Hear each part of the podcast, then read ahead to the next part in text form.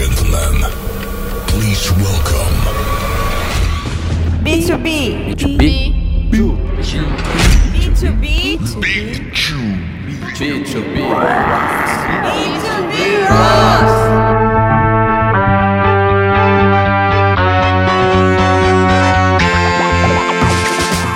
Oi, pessoal, estamos aqui em mais um episódio do podcast B2B Rocks. Eu tenho o prazer de conversar com a Beth Tischauer, que ela é presidente da organização Junior Achievement, que ela vai contar um pouco para gente, uma, vou chamar de empresa fantástica do terceiro setor. E a Beth vai contar um pouco não só dessa empresa, mas da transição de carreira. A Beth foi diretora da Visa, então tem muita, muita coisa para contar. Então, em primeiro lugar, eu quero agradecer você, Beth, por ter encontrado um tempinho para vir falar com a gente. Obrigado, Beth. Obrigada a você pelo convite. Prazer estar aqui. Beth, então conta pra gente, antes de falar do Junior Achievement, fala um pouquinho da sua carreira. Você ficou longos anos, cresceu demais lá na Visa, que é uma empresa B2B e B2C, e agora você me contou que você trabalhou também B2B, né? Então conta um pouquinho, como foi seu início de carreira e como você cresceu na empresa. Comecei na área de desenvolvimento de negócios, que é uma área muito B2B, que é uma área que trabalha com bancos, então é na área de desenvolvimento de projetos direto com bancos. Mas logo que eu fui efetivada, é, estudei administração de empresas, e logo que eu fui efetivada, eu passei, resolvi passar para a área de marketing. E aí eu fiz minha carreira inteira na área de marketing. Acabei ficando na Visa durante 18 anos. Desses 18 anos, 4 anos eu passei na Visa do México, então tenho uma experiência também é, fora do Brasil que posso falar que são os mesmos problemas, quase os mesmos problemas que a gente tem no Brasil, é, enfim, toda a América Latina é muito parecido. Algumas particularidades, né? Acho que do consumidor é um pouco diferente, mas as empresas são estruturadas da mesma maneira. Em 2008, é, eu vim de volta para o Brasil, então eu fiquei no México de 2004 2008, 2008 eu vim para o Brasil. E aí, em 2015, foi quando eu comecei esse. Na verdade, meu processo de mudança de carreira começou é, em 2014. Se você quiser, a gente fala disso agora, senão eu posso, para o próximo capítulo, contar um pouquinho dessa, porque é uma, uma transição um pouquinho longa aí. Não, é, não foi uma transição simples e nem fácil. Não, a gente chega lá, sem pressa. Como que era trabalhar no B2B uh, da Visa e quais eram as relações que você tinha com o B2C? Conta um pouquinho como funcionava. Eu trabalhei no marketing, eu trabalhei praticamente todas as áreas da Visa nesses 18 anos é, desde a área de patrocínio, área de promoção, institucional, é, pesquisa, orçamento. E, tem, e, e, na Visa tem uma área específica de é, marketing B2B. A gente não chama de B2B, né? Mas mais é, client marketing, que é como é chamado lá na, lá na Visa. E é uma área que tem como objetivo fazer com que os bancos uh, consigam atingir uh, a sua, suas metas de vendas para o cliente final. Então, eu não sei se todo mundo sabe, mas quando você tem um cartão da Visa, não é a Visa que tem os seus dados, quem tem seus dados são os bancos. Então, na verdade, o cliente é do banco e não da Visa. Apesar da marca estar tá na mão do cliente, né, do, dentro do cartão, aquele cliente não pertence diretamente a a, Visa e sim ao banco. Então, existe todo uma, um projeto, né, ou seja, uma, uma área dentro da Visa que faz com que os bancos, ajudar os bancos a vender mais cartões é, ou ativar mais os seus cartões com a sua base de clientes. Então, tem desde a parte de consultoria, onde a Visa ajuda o banco a analisar o portfólio dos seus, dos seus clientes, até ferramentas de marketing de todos os tipos. Então, uh, pacotes para Olimpíadas e para a Copa do Mundo, ou enxoval de comunicação de, de algo específico, ou alguma promoção direcionada para algum tipo de, de estabelecimento comercial, então uma promoção voltada para viagens, por exemplo.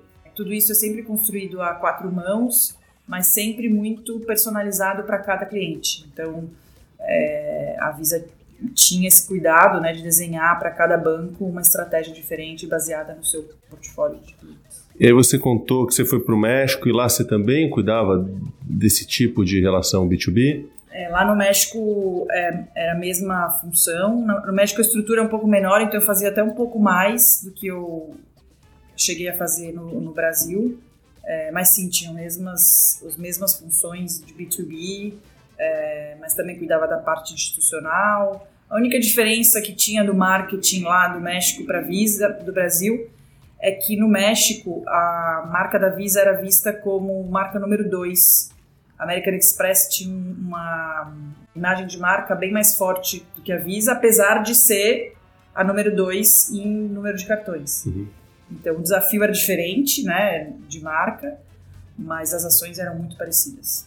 E Beth, é, você foi para o México e você teve filhos pequenos, eu não sei se aqui ou lá, se não me engano, acho que um lá, né?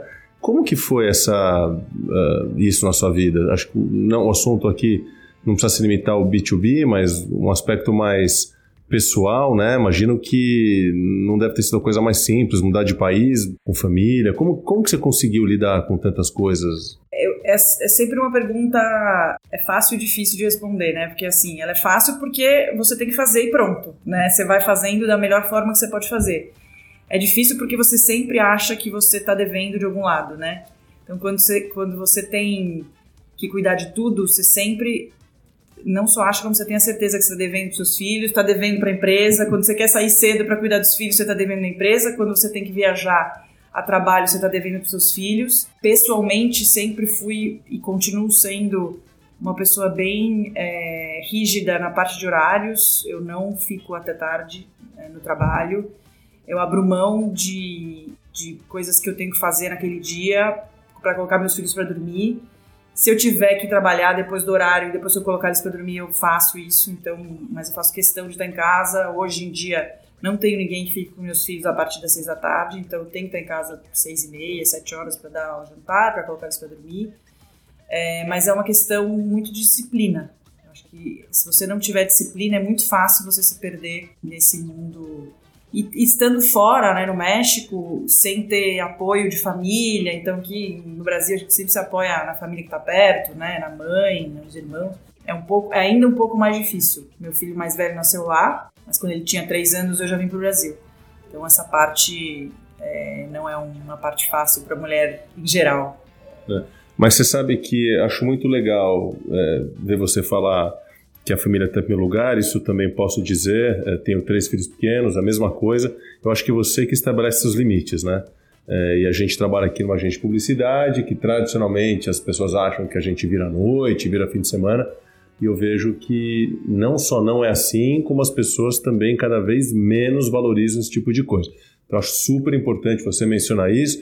Muito importante a gente falar desse aspecto humano dentro do business, né? Então, B2B também é business to human, como a gente fala de vez em quando. E aí, Betty, você é, fez uma mudança, não sei se radical, talvez para algumas pessoas, né? Mas eu fico pensando, pô, você assim, numa hierarquia alta na Visa, diretora de marketing, experiência internacional, 18 anos, e aí você vai para o terceiro setor. Então vamos começar do comecinho. O que, que é a Junior Achievement para a turma aqui saber do que a gente está falando? A Junior Achievement é uma ONG que foi fundada em 1919 nos Estados Unidos. Então, ano passado, em 2019, fez 100 anos. No Brasil está desde 83. É uma ONG que há 100 anos atrás surgiu porque um grupo de empresários americanos estavam preocupados que os jovens não iam conseguir migrar da agricultura para a indústria, que eles não tinham os skills necessários para assumir um papel na indústria que era o mercado do futuro. Gozado, essa conversa remete ao que a gente vive hoje, 100 anos depois, né? Exatamente, e a gente, isso que eu ia, é, você complementou o que eu ia dizer. E desde então a gente continua com a mesma missão, preparar o jovem para o futuro do trabalho. Só que hoje o futuro do trabalho é outro, né? É, é uma nova revolução industrial. Então, é, a nossa missão não acabou lá quando é, acabou, não acabou, mas os jovens já conseguiam migrar para a indústria, hoje eles têm que migrar para a indústria 4.0, 2.0, enfim, tem que fazer toda essa revolução. Então, a, a, missão da nossa organização é preparar jovens para o mercado de trabalho. Que tipo de jovem, Beth? A gente tem trabalha 95% com jovens de escolas públicas. A gente tem um escritório em cada estado do Brasil, com a capacidade de implementar projetos em todos os estados. A gente treina 350 mil jovens por ano no Brasil. É, você... 350 mil jovens por ano? 350 mil jovens só no Brasil. Nossa. 12 milhões de jovens no mundo. A ONG está presente em 120 países. Então é realmente uma uni super estruturada, com metodologias comprovadas. 100 anos atrás, a primeira metodologia que foi criada foi doada por Harvard para Junior Achievement, então, e ainda até hoje é usada. E é baseado no, na metodologia do aprender fazendo. Então, nenhum dos nossos cursos são cursos conteudistas, todos eles têm algum componente de aprender fazendo, então uma dinâmica de grupo, um jogo de tabuleiro, ou, ou o jovem colocar a mão na massa e fazer mesmo algo acontecer. Então, em resumo, isso é a ONG onde eu trabalho hoje há quatro anos, e é um trabalho espetacular, que tem muitas empresas por trás. É, vamos, vamos explorar um pouquinho. A sua uh, atividade é uma atividade B2B? A minha atividade é 100% B2B. Conta mais. Quem faz o funding da organização, né, quem traz o dinheiro para a organização são empresas. Então, 50% eu sou presidente né, da organização no Brasil, 50% do meu trabalho é B2B, ou seja, é fazer com que o, as empresas consigam uh, trazer mais empresas para próximo da gente, né? Fala algumas, Beth, só para a turma saber que tipo E de empresa a gente tem, assim, Gerdau, KPMG, Suzano, Delta Airlines, Ankara Ivanhoe, é, e a gente tem Dell Computadores, SAP, IBM, Google, BID. tá. Então essas empresas te ajudam com funding e eu imagino que elas também se interessam por contratar uh, alguns jovens que se destacam nos cursos, imagino. É, tem, tem alguns benefícios né, para a organização, para a empresa que faz o, o funding. Então tem essa parte, então algumas se interessam. Para a gente, ideal é fechar esse ciclo, que o jovem consiga se, se colocar no mercado de trabalho, mas a gente sabe que não dá, para essa massa de 350 mil jovens não dá. É, mas então tem o benefício para o jovem, onde a gente ilumina esse- essas escolhas de carreira que ele tem, né? ou seja, a- ajuda a abrir um pouco o leque.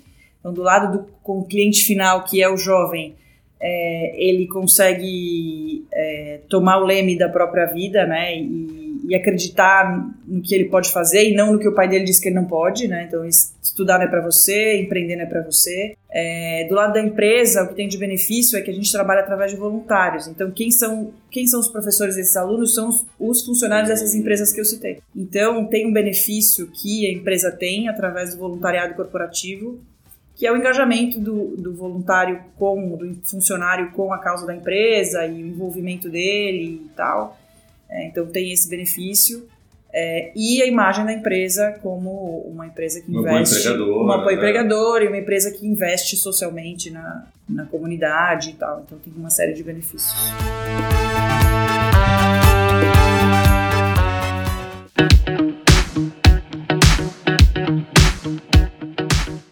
Beth, como vocês fazem a seleção dos jovens? Porque eu imagino que, por mais bem intencionado que vocês sejam, tem jovens que, infelizmente, pelo país que a gente vive, não têm a educação necessária para seguir adiante. Como que é esse, essa seleção?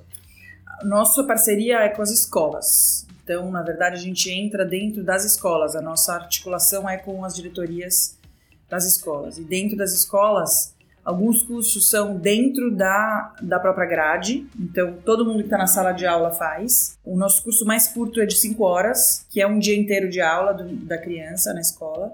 Então, naquele dia não tem aula, nossos voluntários entram na sala e tomam o dia inteiro, a grade inteira, e falam, por exemplo, sobre ética. Então tem uma série de exercícios de ética, ensina um pouco sobre o que é ser ético e tal. E aí não tem opção, todos que estão lá participam, independente do nível cognitivo ou do nível de educação que o jovem tem. Outros programas são eletivos, então o jovem tem que querer participar do programa, que aí são programas mais longos e acontecem no contraturno, ou seja, fora do horário da, da grade. E aí o jovem tem que querer participar.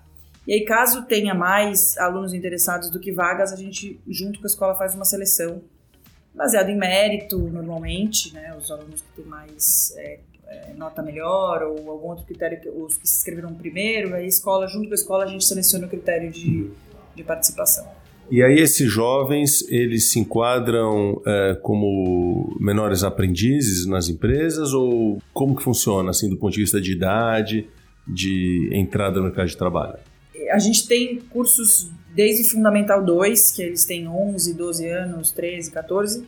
Esses não entram dentro de menor aprendiz. Esses o objetivo é mesmo só é, Iluminar. iluminar, né? Assim, impulsionar, abrir o repertório, mostrar opções, a gente fala muito de carreiras de STEM, né, que é ciências, tecnologia, engenharia e matemática. Então, a gente fala muito dessas carreiras para que esses pequenos entendam quais são as possibilidades de carreira também. Então, a gente tem muito dessa parte no currículo. É legal isso que você falou, desculpa te interromper, mas acho que tem a ver com sonhar, né? Tem a ver com, com saber. Adorei a frase que você falou é, que é não ir de acordo com o que seus pais disseram que você não pode fazer, mas buscar o que você talvez nem sabia que existisse, né? É, é uma, é, e é uma realidade, assim. Eles chegam na sala de aula e eles depois eles passam por voluntário. Eu já fui para a sala de aula muitas vezes e no final eles falam assim: meu pai disse que eu não podia fazer isso e agora eu vi que eu posso. E aí ele vê a gente conta histórias de empreendedores, de pessoas que começaram do nada, que não são herdeiros, que são, né, enfim, construíram tudo sozinho.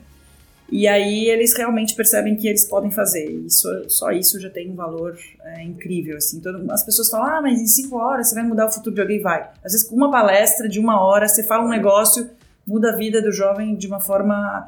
Ainda mais quem tem poucas referências em casa, né? A gente que tem, né, eu considero é, uma pessoa com, com esse benefício de ter tido a capacidade ou a, ou a, sorte de poder interagir com muita gente que me inspirou, essas, esses jovens de escolas públicas, a maioria não tem nenhuma referência. Enquanto você coloca na frente deles alguém que prosperou e que está lá passando cinco horas contando para eles algo, isso definitivamente muda a vida deles. Eu estou impressionado com a escala. Eu não tinha noção que vocês atingiam tanta gente. E esse processo é totalmente físico, corpo a corpo, ou existe também alguma alternativa de aprendizado à distância ou continuidade dessa conversa em outras, outros formatos? Todos esses 350 mil são físicos, com apostila, livro impresso. E o que você está dizendo agora é o nosso desafio para os próximos anos. É, a gente tem uma meta de chegar em um milhão de alunos por ano até 2023 e a gente só vai conseguir fazer isso através de plataformas digitais. Então a gente está nesse movimento agora de é, digitalizar ou de encontrar uma forma de digitalizar. Não vou nem dizer que a gente já começou, porque a gente por enquanto só está explorando quais são essas possibilidades. E para poder chegar, hoje a gente chega nas principais capitais, em algum interior de alguns estados, mas o interior de vários estados fica desatendido, né? Então a gente está procurando opções para poder escalar no digital, sim, é o único jeito.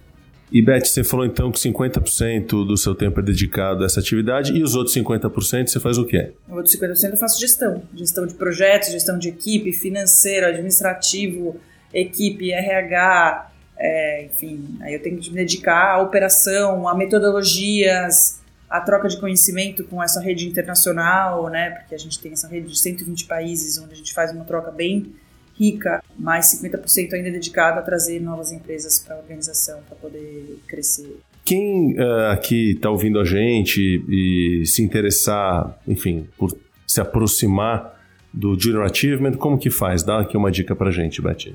Então, a gente tem várias formas eh, de contribuição, enfim, desde a gente fazer um projeto com a empresa até virar, a pessoa pode virar voluntário, se ela quiser. A maioria dos nossos voluntários são corporativos, estão relacionados a algum projeto específico de alguma empresa, mas a gente tem oportunidades de voluntariado avulso também. É, eu vou deixar o site, que é www.jabrasil.org.br.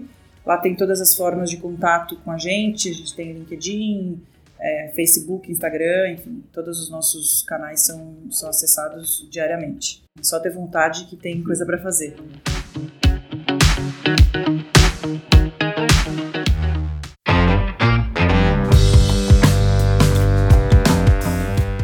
Beth, eu estava no ano passado num evento gigante do Google e eles convidam pessoas incríveis para falar dos produtos, serviços e de repente eu te vejo lá no palco do Google e fiquei super feliz, eu não sabia e você foi lá. Conta aí, o que, que, que, foi esse evento? Por que, que você estava lá? O que, que rolou?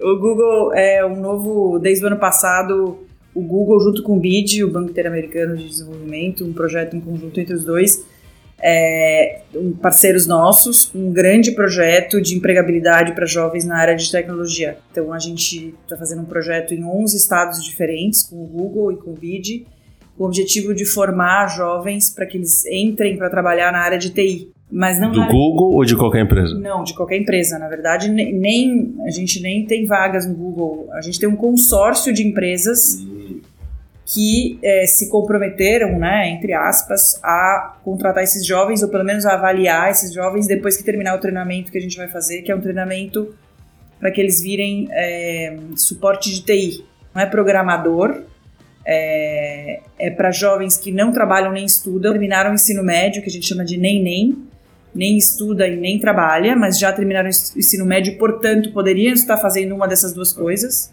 E esses jovens, uh, a gente vai treiná-los durante seis, é, cinco meses para que eles virem suporte de TI, ou seja, aquela pessoa que você liga quando, ah, travou meu computador aqui, o que, que eu faço? E aí a gente está treinando esses jovens e a gente tem um, um consórcio de empresas que vão, vai avaliar o currículo desses jovens no final e é tudo patrocinado pelo Google e pelo Meet. Que legal. É, esse neném realmente é um, é um, é um indivíduo, né, que na verdade indivíduos, né, são milhares e milhares de pessoas que é, já estão prontos né, para o mercado de trabalho, mas o mercado de trabalho não absorve. É, eu acho assim, mais é, do que bonito, é importante para a sociedade que existam é, iniciativas como a de vocês para dar conta né, desse gap.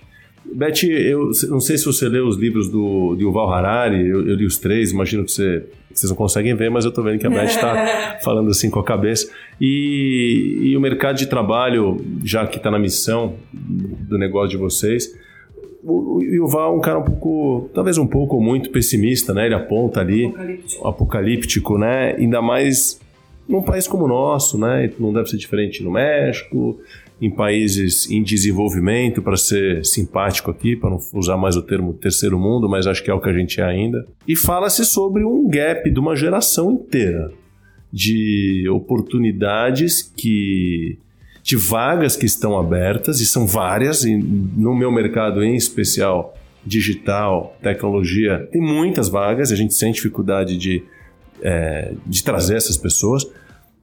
Onde você está, Betty? Você que está na ponta ali, você fala com 350 mil jovens por ano. Você é otimista? Você não é? Como, como que você vê esse cenário? Eu acho que uma hora vai acabar esse gap, mas eu acho que ele ainda tá, ele é muito forte ainda. Mas, é, mas as novas gerações que vão se formar nos próximos 5, 10 anos já vão vir com a cabeça bem diferente do que é, as que estão agora no mercado de trabalho. Então, Quer dizer, quem, a transição, você acha que essa transição, essa transição ainda vai durar. Assim. E o que, que, você acha do ensino formal, Betty? Porque você está falando que você, vocês vão lá e conversam com os alunos do ensino médio. Uhum. É, só que ainda hoje, para você trabalhar em muitas empresas, talvez se você quiser ser um estagiário, você tem que estar na faculdade. E a faculdade, você fica lá cinco anos ou quatro, custa super caro. Vocês enxergam alternativas para outros tipos de ensinos, talvez mais técnicos, para facilitar essa entrada no mercado de trabalho? Ou vocês não abordam essa discussão? É, a gente não. É, a gente tem inclusive um curso, um dos nossos cursos, que, fala, que chama Conectado com Amanhã, que fala de todas as alternativas. Então ele fala curso técnico, ele fala depois que você pode fazer faculdade, ou você pode empreender, ou você pode fazer, depois da faculdade, você ainda pode fazer pós-graduação, o que, que é lato senso, o que, que é estrito senso, que... a gente fala de todas as oportunidades. A gente não é, a gente sim defende a formação da escola até o final do ensino médio, isso a gente não abre mão, essa formação tem que acontecer. Agora, todo o resto, o ensino técnico. Existem alternativas. Existem alternativas. Com certeza existem alternativas. É, então a gente não é contra nenhum. Sim. E vocês têm parcerias com outras entidades? Porque falar de educação no Brasil, assim, tem muita gente falando. Instituições seríssimas, fundações. E vocês, já existindo há 100 anos, muito know-how lá dentro, mas ainda assim tem parcerias, tem troca de conhecimento ou vocês vão voo solo? Não, não tem concorrência, né? No social é muita troca, muita, muita. Isso é algo que para mim fez muito bem nessa transição de carreira, que é esse diálogo aberto com seus concorrentes. Aqui eu estou fazendo entre aspas com a mão, porque não tem concorrência na área social, apesar de que ainda existe Sim. muitos egos, né? Mesmo na área social ainda tem, mas a gente não enxerga a concorrência. Então, tudo que é complementar para a gente é excelente. O que a gente precisa trabalhar, e esse é um sonho meu, é o uso melhor do recurso do, da empresa que apoia. Por quê? Você chega numa escola, E tem o Instituto Ayrton Senna, tem a Junior Achievement, tem o, o Amigos da Educação, o, Fundação. tem a Fundação Estudar, Estudar e tá todo mundo na mesma escola, né? Quer dizer, é óbvio que tem escolas que só tem um, só tem o outro, mas chega em uma escola às vezes e tem um monte de coisas acontecendo. Então, por que não a gente otimizar o recurso do parceiro, né, e entrar junto com uma solução completa naquela escola, né? Que tem, sei lá, é, reforço da matemática, educação empreendedora, mas tem uma, uma multiplicidade. sinergia, né? É, então, tem o meu coordenador e o coordenador da, Sim. do Instituto Ayrton Senna lá no mesmo dia, né? Enfim, é, é, é, é ambicioso, mas deveria acontecer dessa forma, né? Sim. Então, essa coisa de, de aprendizado remoto que a gente mencionou aqui alguns minutos atrás, digital, é uma coisa que eu já vejo em casa, eu vejo meus filhos estudando pelo Khan Academy, que acho que é um bom exemplo do que você está falando, né? Como que você pode ter reforço, como esse reforço pode ser remoto e como que entidades suportam, né? Pelo Khan Academy, eu sei que é apoiado por empresas, né? inclusive do México e do Lehman. Claro, tem recursos eh, destinados justamente para fazer com que isso ocorra. E se ocorrer de uma maneira eh, fluida nas, nas empresas, nas escolas, né, de uma forma geral, a coisa vai bem. Beth, tanta coisa para falar. é, queria uma, uma, uma visão sua sobre o que, que você vê daqui para frente, não só no, no Achievement, mas de uma forma geral no campo que você trabalha. Conta um segredo para gente, uma dica, alguma coisa que, enfim, possa nos ajudar a, a pensar e talvez sonhar junto com você nesse trabalho tão bonito que você faz. Eu acho que está existindo um grande movimento bem é, positivo é, de toda a cadeia produtiva de todas as empresas na exigência de que as empresas é, tenham responsabilidade em todos os seus processos. E aí eu não estou falando só de responsabilidade social, de investir em educação e tal, mas é uma exigência de tratar bem os funcionários, Diversidade. de diversidade, da cadeia de produtiva, né, de Uhum. cuidar do empreendedor que está dando a matéria-prima para você. Beth, desculpa interromper, você está tão certa, a gente aqui, uma agente de publicidade, é convidado para concorrências. E eu tenho percebido cada vez mais, uma das perguntas é quantas mulheres eh, em funções de liderança na empresa, que ONG vocês ajudam, se ajudam, como se tem comitê de diversidade. Então isso já é assim, não é que vai acontecer, já está acontecendo há algum tempo, inclusive. É, então, e por isso, isso que está falando pra gente é maravilhoso, né? Para quem trabalha no terceiro setor, para quem trabalha com causas, é, abre um campo espetacular. Para o meu mercado, né, se a gente pode chamar assim, mercado do terceiro setor, é, é muito promissor, assim, é algo excelente. E no meu caso, ainda que a gente não trabalha com leis de incentivo, é, a gente trabalha com dinheiro direto, né? Não tem a gente não tem muita suscetibilidade ao que o governo faça em geral, né? Porque muitas ONGs que dependem de recursos de incentivos fiscais aí estão morrendo de medo com o que pode acontecer. A nossa trabalha com investimento direto, então, eh, menos para Junior Achievement, a gente vê um futuro bem promissor. E essa pauta que você, que você traz, acho que tem um outro ponto que é até uma aproximação da empresa com as famílias, né? Eu, eu consigo enxergar é, pessoas indo ajudar ou contribuir ou sei lá, dar aula, alguma escola, levar filho, levar mulher, levar mãe.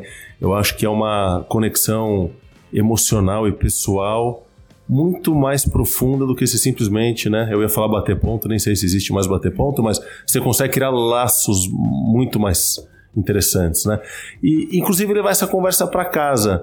E como você divulgou isso eh, há uns anos atrás, eu sei que dentro da sua casa você teve uma história maravilhosa eh, de criação de valor, vou chamar assim, que seu filho criou, eh, pequenininho ainda. Conta pra gente, Beth, que eu sei que foi um negócio assim, muito impactante que aconteceu há alguns anos, eu ainda lembro. Se você puder dividir com a gente, acho que também para finalizar essa ótima conversa que mistura pautas pessoais, terceiro setor com um emprego corporativo, e acho que a Beth consegue juntar tudo isso até dentro de casa. Então conta pra gente, Beth, pra gente finalizar em grande estilo aqui essa conversa. É, na verdade, essa história é a história que fez a minha mudança de carreira. É, ah, não sabia. É, eu acho que o, o nem sabia. Mas você, eu acho que você fez a pergunta certa, porque é, isso foi em 2014, então faz seis anos atrás, meu filho tinha sete. É, ele fez uma campanha de arrecadação para comprar máquinas de braille para crianças cegas. Isso da cabeça dele. Ele chegou em casa e falou que queria comprar uma máquina. A máquina custava dois mil reais. Eu falei para ele que ele podia juntar moedinhas e que um momento a gente ia comprar. E ele resolveu transformar disso uma campanha. É, enfim, ele ligou para todos os meus amigos. Ele colocou bilhetinho embaixo de todas as portas no meu prédio enfim, para fazer essa parte curta da história, em 15 dias ele tinha 5 mil reais. E aí eu liguei na ONG que produz as máquinas. Falei, olha, meu filho quer conseguir o dinheiro para comprar duas máquinas, mas eu queria que ele entregasse. Isso é uma coisa importante dessa história. Pra quem estiver ouvindo, para quem tiver filho, eu acho sempre importante você materializar o esforço, sabe? Não depositar o dinheiro na conta, você mostrar o que ele conseguiu. Então eu falei, eu quero comprar é, a máquina e eu quero que ele entregue na mão da criança. E aí a ONG ficou, a Lara Mara, né, que é a ONG que faz, ficaram super felizes e é, fizeram um café da manhã para entregar a máquina para os dois meninos. Um dos meninos, dois da idade dele, um dos meninos era cego e surdo. E aí na hora que ele foi entregar a máquina, que o Ale, meu filho, foi entregar a máquina para ele, o menino falou assim: "Olha, agora eu não preciso mais chegar às seis da manhã na minha escola para fazer lição, porque eu posso fazer a minha lição em casa. E aí ele virou e falou assim: Mami, que horas eu acordo? Eu falei: Não, você acorda 15 para 7.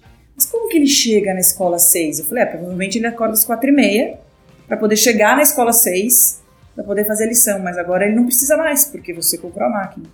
E aí eu falo que aquele dia para mim foi o meu day one, porque eu olhei, eu tinha quase 40 anos, eu falei, não acredito que eu tenho quase 40 anos, e eu nunca fiz nada por ninguém, assim. A gente doa um pouco de dinheiro, a gente, mas realmente olhar no olho e ver a, a mudança. E aí, isso foi em 2014 e esse processo ficou na minha cabeça durante um ano mais ou menos. E aí, em 2015, é, enfim, eu tive uma oferta para poder ser promovida na Visa, a vice-presidente. Depois de um ano, ia virar vice-presidente. E aquilo entrou em mim de um jeito que errado, assim. Eu, em vez de ficar feliz, eu fiquei desesperada. E eu falei, não é o que eu quero. E aí eu tirei um sabático e fiquei um ano tentando descobrir o que eu queria fazer da vida. E aí eu fui pro terceiro setor em 2016, comecei no terceiro setor, descobrindo que é aquilo que eu queria fazer na vida. Olha, pessoal, a gente sabe como a conversa começa, mas não sabe como acaba aqui no B2B Rocks. É por isso que esse podcast existe é uma grande desculpa para eu, enfim, conversar com gente que eu gosto tanto, que se não fosse o podcast, eu não ia estar com a Beth agora, pode ter certeza. Então, eu agradeço a Beth, agradeço vocês que estão ouvindo por poder proporcionar para mim, da maneira mais egoístamente falando, essa chance de poder ouvir essa história em primeira mão. Então, Beth, obrigado mais uma vez pelo seu tempo, por vir aqui. Agradeço demais. Obrigada a vocês, foi um prazer. E para vocês que estão vindo, críticas, dúvidas, sugestões, manda aquele e-mail para o b2bis.fbis.com.br e a gente se encontra no próximo episódio do podcast B2B Rocks. Valeu e muito obrigado. Tchau!